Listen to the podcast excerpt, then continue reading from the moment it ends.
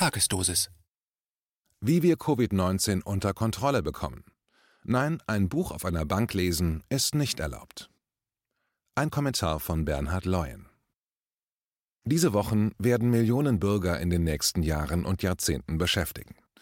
Die Ereignisse rund um die sogenannte Corona-Pandemie wird in die Kategorie Weißt du noch oder Wie alt warst du eigentlich damals ihren Weg in die Familien- und Freundeskreise finden.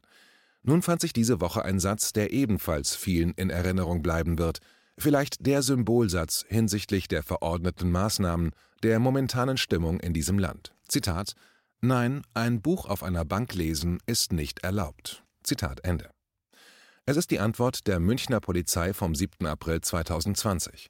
Im Rahmen einer Twitter-Diskussion bat ein irritierter Bürger um folgende Sachklärung hinsichtlich der Erläuterung seitens der Polizei, dass, Zitat, Sport, Spazierengehen und Bewegung an der frischen Luft sind gestattet, nicht aber der längere Aufenthalt in Parks ohne Bewegung, zum Beispiel längeres Sitzen auf Parkbänken, außer zur kurzen Erholung, um hierdurch die Ausgangsbeschränkung zu umgehen. Zitat Ende. Der Bürger fragte in der laufenden Diskussion, Zitat, ist Ich möchte bei dem schönen Wetter im Freien ein Buch lesen also ein zwingender Grund? Zitat Ende. Es erfolgte die zitierte Antwort Nein, ein Buch auf einer Bank lesen ist nicht erlaubt. In Krisen sollte eine Gesellschaft eigentlich zusammenrücken, um festzustellen, wer der gemeinsame Gegner ist. Dem ist aktuell leider nicht so, da sich eine immer größer werdende kritische Gruppe von Bürgern den staatlichen Vorgaben in Verbindung medialer Informations- und Maßnahmenpolitik und damit entsprechend existierender Gegenfraktion von Erfüllungsgehilfen entgegenstellt, stellen muss. Ich hatte schon in der Tagesdosis vom 2. April formuliert, dass ich momentan mehr Respekt, also Sorge vor dem Verhalten, dem Gehorsam, der annähernd kritiklosen Umsetzung vieler Menschen hinsichtlich des Corona-Maßnahmenkataloges hege, denn einer Angst vor einem Virus. Woraus resultieren meine Befürchtungen neben dem täglich Erlebten?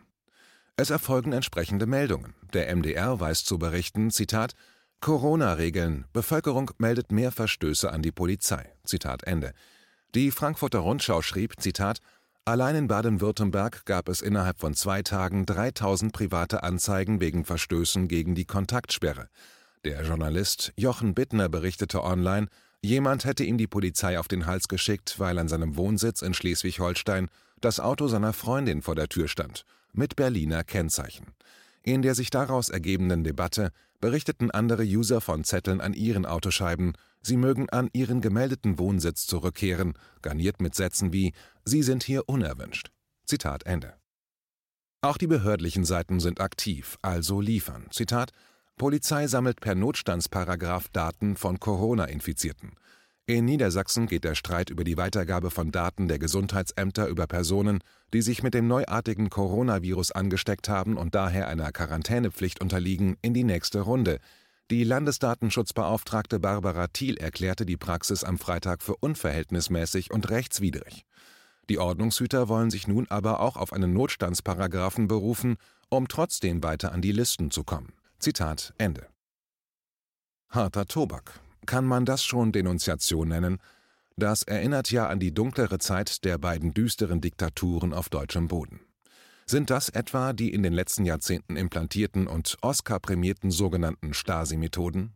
Nein, weil, Zitat, das sei noch kein Grund, das Wort Denunziation zu benutzen, meint die Historikerin Anita Kretzner-Ebert, die zu Denunzianten in der DDR forscht. Sie sagt, Denunziation beziehe sich auf Diktaturen und die historische Vergangenheit. Der Begriff Denunziation ist ganz stark geprägt. Das würde ich für das Anzeigeverhalten rund um die Kontaktbeschränkung nicht so sehen. Zitat Ende. Kann man diese Aussage vielleicht noch politisch verifizieren, also absegnen lassen, zum Beispiel von einem grünen Kanzlerkandidaten? Robert Habeck wurde am 5. April vom ZDF interviewt. Er möchte uns alle beruhigen. Zitat: Wir leben nicht in einer Diktatur. Zitat Ende. Ja, manche Maßnahme sei hart, so Robert Habeck im Interview, denn, Zitat, die Grundrechte seien im Moment tatsächlich eingeschränkt, das sei so gewollt. Wir haben uns aus guten Gründen für die Hammer-Methode entschieden, um den Kollaps des Gesundheitssystems zu vermeiden. Zitat Ende. Er habe Verständnis für polizeiliche Maßnahmen nach entsprechenden Verstößen gegen den Corona-Verbotskatalog. Zudem erfährt der erstaunte Zuhörer, Zitat, Wir können uns ja in jeder Form gegen die Maßnahmen aussprechen, so Habeck. Zitat Ende. Ist dem so? Gilt das auch für konstante Kritiker wie Dr. Wolfgang Wodark, dem seine Internetseite das zweite Mal diese Woche offline genommen wurde? Für Dr. Bodo Schiffmann von der Schwindelambulanz Sinsheim, dem jetzt das vierte Video seiner Corona-Reihe seitens YouTube gelöscht wurde? Für das Portal KenFM, denen von der Firma Steady, Zitat, mit Steady gemeinsam die Projekte unterstützen, auf die wir nicht verzichten wollen, von unabhängigen Medien über Podcasts, von Videos bis Open Source Code. Denn gute Arbeit verdient mehr als ein Like, Zitat Ende, die Kooperation aufgekündigt wurde? Warum? KenFM wurde über das Berlin ansässige sogenannte Künstlerkollektiv Peng angeschwärzt, also denunziert. Zitat: Verlage können sich immer entscheiden, wen sie aufnehmen oder nicht. Warum bitte KenFM? Zitat Ende. Das sorgte für Verunsicherung bei Steady. Das reicht heutzutage schon für die Beendigung eines Vertrages aus, aber nicht den Erfüllungsgehilfen von Peng. Sie gaben auch gleich der GLS Hausbank von KenFM noch die Empfehlung, sich doch bitte von diesen zwiespältigen Personen zu trennen, heißt, das Konto aufzulösen. Dass über dieses Konto schon über 500.000 Euro für die Griechenlandhilfe gesammelt und vor Ort eingesetzt wurden, interessiert die Medialblockwarte der Gegenwart nicht. Wer stört, muss zerstört werden. Apropos dem von Habeck angesprochenen Kollaps des deutschen Gesundheitssystems, es wurde wiederentdeckt, nachdem es seit Jahren chronisch kollabierend am Boden liegend trotzdem den Laden, also Deutschland, am Laufen hielt. Wiederentdeckt und wegen aktuellen Notwendigkeiten medial reanimiert. Es schaut nicht gut aus, das System bleibt instabil und kurzatmig. Zur mentalen Physiotherapie unterstützen nicht wenige Bürger, ausgehend der brav absolvierten Ausgangssperre, mit nervigen Klatschabenden aus offenen Fenstern und Balkonen. Bringt nichts, hilft niemandem, außer dem Instagram-Profil und dem Wohlfühlmoment der Klatschenden. Dass es für kranke Um- und Zustände immer Gründe gibt, ist vielen bekannt, interessiert aber leider die meisten weiterhin wenig. Eine aktuelle Studie zeigt auf, dass in den Jahren 2011 bis 2018 entsprechende Brüsseler Behörden nicht weniger als 63 Empfehlungen ausgesprochen haben, Budgetmittel für die Gesundheit europaweit zu kürzen oder den Sektor ganz oder teilweise zu privatisieren. Die Ergebnisse sind natürlich bekannt, werden nun vermeintlich schockiert von der Politik auf einmal zur Kenntnis genommen. Das System als auf einmal extrem systemrelevant emporgehoben und anerkennend respektvoll beklatscht. Bitte vormerken, damit wir ihn erinnern können. Zitat Bundesarbeitsminister Heil verlangt für die Zeit nach der Corona-Krise eine Überprüfung des deutschen Gesundheitssystems. Es müsse darauf reagiert werden, dass die Gesundheit kein rein marktwirtschaftliches Gut sein könne, sagte der SPD-Politiker der Rheinischen Post. Einige Krankenhäuser seien kaputt gespart worden, beklagte Heil. Nun müsse darüber gesprochen werden, ob nicht dauerhaft mehr für Gesundheit und Pflege ausgegeben werden solle. Zitat Ende. Warme Versprechen für die mediale Aufmerksamkeit. Ob Anwesende spontan geklatscht haben, wurde leider im Beitrag nicht erwähnt. Ist denn die Politik hinsichtlich Lobbyismus ohne jegliche Möglichkeiten der Gegenwehr, anders gefragt, wer hat mehr Macht, die Politik, ausführend der Wählerwünsche oder die Wirtschaft und ihre meist unsichtbaren Lobbyverbände, agierend im Hintergrund? Es findet sich das Protokoll eines Interviewausschnitts mit Horst Seehofer. Zitat in Deutschland ist die Positivliste von Arzneimitteln, so wie dieser Entwurf 2003, immer wieder gescheitert. Warum? Das hat der ehemalige Gesundheitsminister Horst Seehofer erfahren müssen. Heute gibt er erstmals zu, der Druck der Pharmalobby war zu groß. Frontal 21. Heißt das denn, dass die Lobby wirklich so stark war, dann die Pharmalobby gegen die Politik und sie quasi dann da zurückziehen mussten? Horst Seehofer, ja, das ist so. Seit 30 Jahren bis zur Stunde, dass sinnvolle strukturelle Veränderungen auch im Sinne von mehr sozialer Marktwirtschaft im deutschen Gesundheitswesen nicht möglich sind, wegen des Widerstandes der Lobbyverbände. Frontal 21 Die Pharmalobby setzte sich durch mit massivem Druck. Horst Seehofer Ich kann Ihnen nur beschreiben, dass es so ist und dass es so abläuft, und zwar sehr wirksam. Frontal 21 Aber es kann ja nicht sein, dass die Industrie stärker ist als die Politik, also letzten Endes muss es doch heißen, die Politik muss sagen, nein, so geht das nicht. Horst Seehofer, ja, ich kann Ihnen nicht widersprechen. Frontal 21, die Positivliste ist gescheitert. Zu teure oder nutzlose Medikamente müssen von den Kassen bezahlt werden, weil es die Pharmalobby so wünscht. Zitat Ende. Hat die Politik inzwischen neue Strategien erarbeitet, entsprechende Personen einfach nicht mehr ins Haus zu lassen, also dieser Realität einen rigorosen Riegel vorzuschieben? Am 19. April 2018 twitterte der offizielle Kanal des Bundesministeriums für Gesundheit folgenden Text: Zitat Besuch von Softwaregigant Bill Gates heute bei Jens Spahn. Die beiden sprachen über Innovationen im Gesundheitswesen und die Bedeutung von Impfungen für die weltweite Gesundheitsversorgung. Zitat Ende. Noch Fragen? Lauschen Sie dem verlinkten Interview mit Bill Gates im Anschluss an die Gespräche mit unserem etwaigen CDU-Kanzlerkandidaten Jens Spahn. Gates fällt vor lauter Zufriedenheit sein Grinsen fast aus dem Gesicht und Jens Spahn wirkt nicht weniger berauscht. Er formulierte diese beeindruckenden Sätze als Resümee der Gespräche über die Zukunft von zum Beispiel Gesundheits-Apps. Zitat: Querdenken, Neudenken, Schnelldenken und mutig sein und Dinge in Frage stellen. Zitat Ende. Er strahlt dabei wie ein braver Auszubildender mit neu erworbenen Kenntnissen, weil der Bill Gates, der übertrage auch Impulse in die Gesundheit. Was diese Aussagen implizieren sollen, man kann es nur erahnen, bekommt langsam umsetzende Bedeutung. Apropos Gesundheits-Apps. Vor zwei Tagen verkündete das Robert Koch Institut die neueste Waffe gegen den Coronavirus, die Datenspende-App. Was soll damit aufgezeichnet werden im noch hoffnungsvollen Kampf gegen die weltweite Pandemie? Wozu erklärte der Chef vom RKI, Herr Wieler, Zitat, Digitale Anwendungen können die bisherigen Maßnahmen zur Eindämmung von Covid-19 sinnvoll ergänzen. Wir wünschen uns, dass sich viele Menschen beteiligen. Zitat Ende. Wie es funktioniert, erklärt Professor Oliver Amft vom Datenverarbeiter Digital Health. Zitat zur Vorhersage der Ausbreitung und Eindämmung von Covid-19 werden uns Daten von getragenen Sensoren und Smartphones helfen. Indikatoren für eine Virusinfektion aus Sensordaten sind dabei zuverlässiger als die manuelle Eingabe von Krankheitssymptomen ins Smartphone. Zitat Ende. Welche Daten werden erhoben, weil vermeintlich benötigt? Zitat von der Seite des RKI Automatisch und manuell erfasste Aktivitäten des Fitnessarmbands wie beispielsweise Sport, Fahrradfahren, Laufen, Schlafen und Schlafphasen, aktiv sein, beispielsweise Gehen, Aktivität, Ruhezeiten. Automatisch und manuell erfasste Vitaldaten des Fitnessarmbands wie beispielsweise Puls, Herzratenvariabilität, Stress, Temperatur, Gewicht, Blutdruck soziodemografische Daten, soweit diese zuvor vom Nutzer in die Fitnessarmband-Anwendung eingegeben worden sind, Alter gerundet auf fünf Jahre, Größe gerundet auf fünf Zentimeter, Geschlecht, Gewicht. Zitat Ende. Ganz wichtig, also zur Beruhigung der noch freiwilligen Feldstudienteilnehmer, die Daten erlauben keine Identifizierung der App-Besitzer. Bringt das denn etwas, also erkennt die App, ob der User erkrankt ist? Zitat von der Seite des RKI. Die App ist kein Test auf das Coronavirus. Sie erkennt nicht, ob Sie an Covid-19 erkrankt sind. Die App erkennt verschiedene Symptome, die mit einer Infektion mit dem Coronavirus in Verbindung gebracht werden.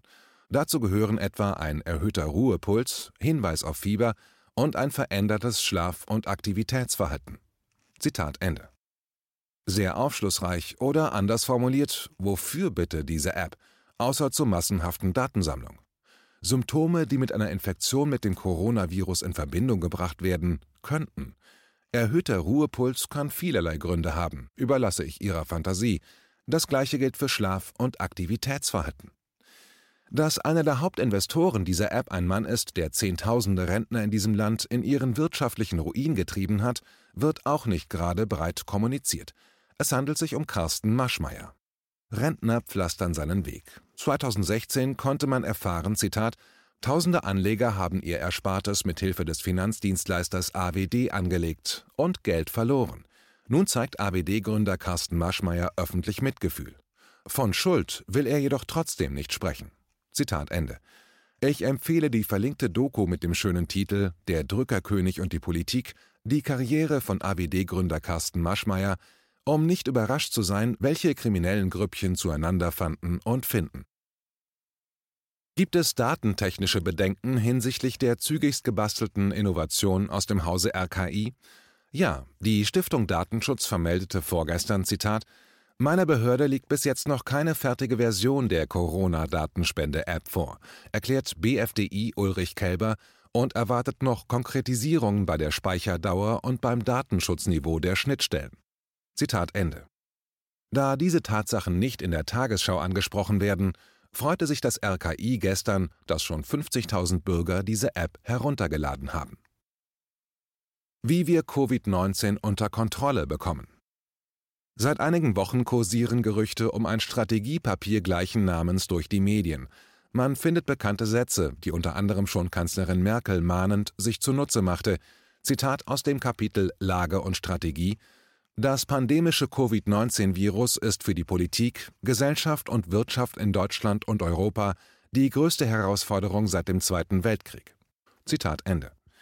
Soweit, so unspektakulär. Die 17 Seiten haben es jedoch in sich, speziell hinsichtlich der formulierten Szenarien und den daraus entsprechenden Empfehlungen an die Politik.